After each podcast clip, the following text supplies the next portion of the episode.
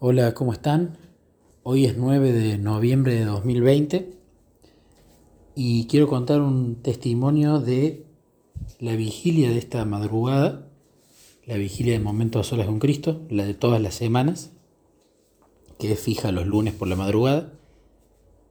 Primero la vengo haciendo hace tiempo y primero estoy contento porque en una época me pasaba que no tenía ganas de hacerla y le era muy sincero a Jesús que no me quería levantar eh, por simplemente obligación o porque el resto la hacía o porque había que levantarse a la madrugada. Quería que el querer y el hacer aparezca. Y bueno, desconozco cómo lo hizo, pero bueno, la obra del Espíritu Santo, ¿no? No se sabe, es como el viento, pero no se sabe de dónde viene ni a dónde va. Las ganas empezaron a aparecer. Tranqui, naturales, a levantarse y a hacerla y a disfrutarla. Pero disfrutarla tranqui. Y la de ayer había dormido casi nada, dos horas, pero me levanté con muchas ganas y me levanté contento porque había tenido dos sueños que tienen que ver con el testimonio y con lo que creo que aprendí, reforcé y entendí que Jesús me explicó en la vigilia. El primer sueño tengo así como eh, flashbacks, ¿no? Así como pequeñas partes. El primer sueño, por alguna razón, creo que era la peatonal de Córdoba, estoy casi seguro. Y había un grupo, no sé si eran chicos, adultos, no recuerdo sus edades, pero se estaban peleando. Y había un policía que estaba mirando y hacía la vista gorda. Entonces yo le dije, usted es la autoridad, usted tiene que intervenir. Y él empezó a intervenir de manera muy violenta. Entonces le dije, pero tampoco tiene que intervenir yéndose al otro extremo. Ni haga la vista gorda, ni tampoco sea violento, tiene que ser equilibrado. Entonces, una de las personas que estaba en esa trifulca que se había armado en la peatonal, se va. Y yo sentí que tenía que seguirlo. Y esta persona, que era un hombre grande, entra a un supermercado y empieza a agarrar productos y a llevárselos sin pagar. Entonces, los dueños del supermercado lo ven y aparentemente quieren violentarse con, este muchacho. Entonces yo, yo no sé por qué me largo a llorar y les digo que seguramente él estaba pasando necesidad y que yo me iba a encargar de pagarle lo que, lo que había robado y que también iba a llevarle un par de cosas más. Y bueno, y les testifiqué de Jesús a lo del supermercado, les conté que bueno, que no lo juzguemos, que puede haber pasado cosas en su vida, bla, bla, bla. Y después fui con el encargo a la casa de esta persona, no sé cómo aparecía en la casa. Y en la casa, bueno, se largó a llorar. Yo le dije que no tenía necesidad de hacer eso. Y le hablé un poco de Jesús. No recuerdo bien qué es lo que le hablé, pero lo que sí me quedó de esos sueños cuando yo me levanté es que testifiqué en los sueños. Y muchas veces cuando sueño, yo le pido a Jesús siempre soñar, que me lleve un paseo, como los primeros escritos de Elena, le pido siempre eso, pero por ahora nunca lo he cumplido él sabrá por qué. Pero siempre le pido soñar con Él. Y muchas veces cuando sueño eh, diferentes tópicos en los sueños, hay veces que me levanto y digo, Jesús soñé, pero no me acordé de vos, no oré con vos en el sueño, ni tampoco testifiqué de vos. Entonces me había levantado contento por la testificación. La cuestión es que me levanto, comienza Sara a dar la vigilia, y tras una breve introducción ella nos manda a orar. Entonces fui a orar, fui a hablar con, nuestro papá del cielo y le dije que no quería andar con palabrería, que quería ir al grano de por qué necesitaba el Espíritu Santo, pero que siempre le doy yo las razones por las que necesito el Espíritu Santo, los defectos de carácter, sabiduría, entendimiento, bla, bla, bla. Pero fue muy clara la impresión en la mente de, Nico, vos lo que necesitas el Espíritu Santo, pero pedímelo para testificar. Y cuando se me vino ese pensamiento, que qué bárbaro cómo trabaja el Espíritu Santo, mis neuronas empezaron a hacer sinapsis y me acordé de los sueños que había soñado y que tenían que ver con testificar, y que este, esta, esta conclusión la saqué cuando estaba orando, sobre todas las cosas. Y también se me vinieron varios escritos de Morris Benden que estuve traduciendo esta semana, que tenían que ver con el Espíritu Santo, donde él compara el Espíritu Santo con los reavivamientos modernos y, cuáles son falsos, cuáles son verdaderos, ese tipo de cosas. Está, muy interesante. Cerramos el paréntesis.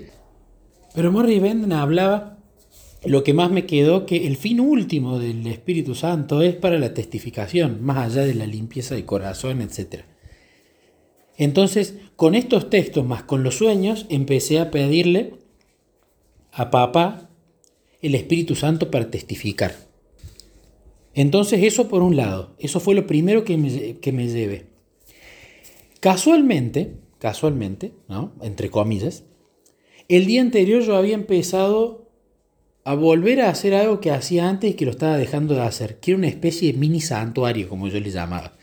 Yo me levantaba, los primeros 10 minutos, por ejemplo, eh, iba sobre el altar de sacrificio, que vendría a ser, pedía perdón por mis pecados, luego iba al lavabo, al lavacro, que era pedir el bautismo del Espíritu Santo para mí, luego el lugar eh, santo, donde, por ejemplo, em, pedía e intercedía por, por, los demás, pidiendo el Espíritu Santo para los demás, y después, bueno, usualmente hacía charla libre, o meditaba, o grababa algún testimonio, depende, lo iba variando.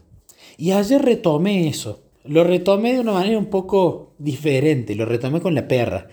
Yo como soy estructurado, cuando saco a pasear a la perra, ¿qué hago? Hago cuatro manzanas en rulo, la de mi cuadra, la siguiente, la de la derecha y la de la derecha inferior.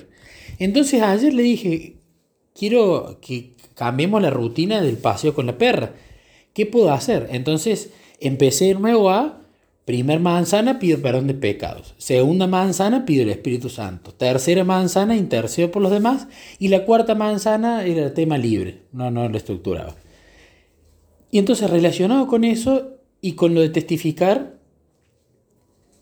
entendí eso, tengo que pedir más el Espíritu Santo a la mañana para testificar, porque yo le vengo pidiendo a eh, Jesús todas las mañanas que a través de WhatsApp, del medio que él crea necesario, que, me escriban personas para yo poder escucharlas, poder ayudarlas dentro de, mis posibilidades y que él me use para llegar a ellas. Y él venía cumpliendo este, este pedido. Pero yo lo que creo es que con esta parte de la vigilia, lo que Jesús me estaba diciendo es, vos viste que yo te puedo traer esas personas, no es el problema. El problema es que para poder llegar a ellas necesito usarte mediante el Espíritu Santo. Entonces necesito que lo pidas más. Entonces ese es el mensaje que me lleve en esta vigilia.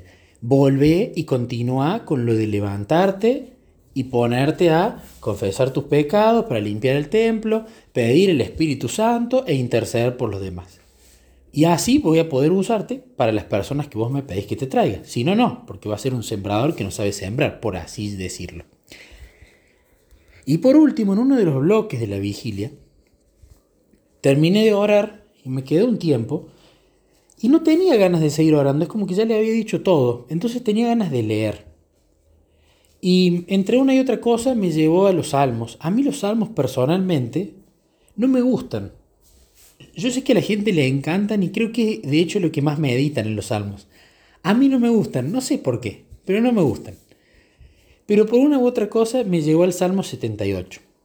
Entonces lo leí, leí detallado, como una meditación, charlándola con él. Y el Salmo 78 hablaba sobre recordar las cosas que Jesús hizo por nosotros en el pasado, ¿no? Les hacía de nuevo rememorar, recordar cómo eh, el Eterno los había liberado de Egipto y las maravillas que había hecho, todo ese tipo de cosas. Entonces la vigilia tuvo doble mensaje. Primero, testificar, bien. Segundo, pedir el Espíritu Santo para poder testificar, bien. Tercero, pedir que traiga personas para testificarle. Y cuarto, y aún más importante, que nunca lo había visto de esta manera, testificarme a mí mismo.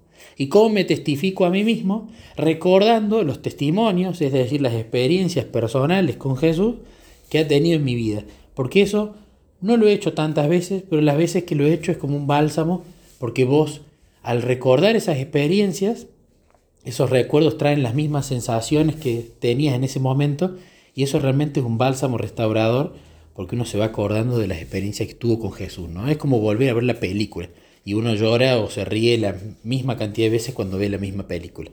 En este caso es lo mismo. Y cuando volví de ese bloque en el cual medité esto en el Salmo 78, Sara justamente de lo que habló fue de la importancia de recordar lo que Jesús había hecho en nuestra vida, sobre todo esto en los momentos en los que estamos con angustia, tristeza, dudas, etcétera, etcétera.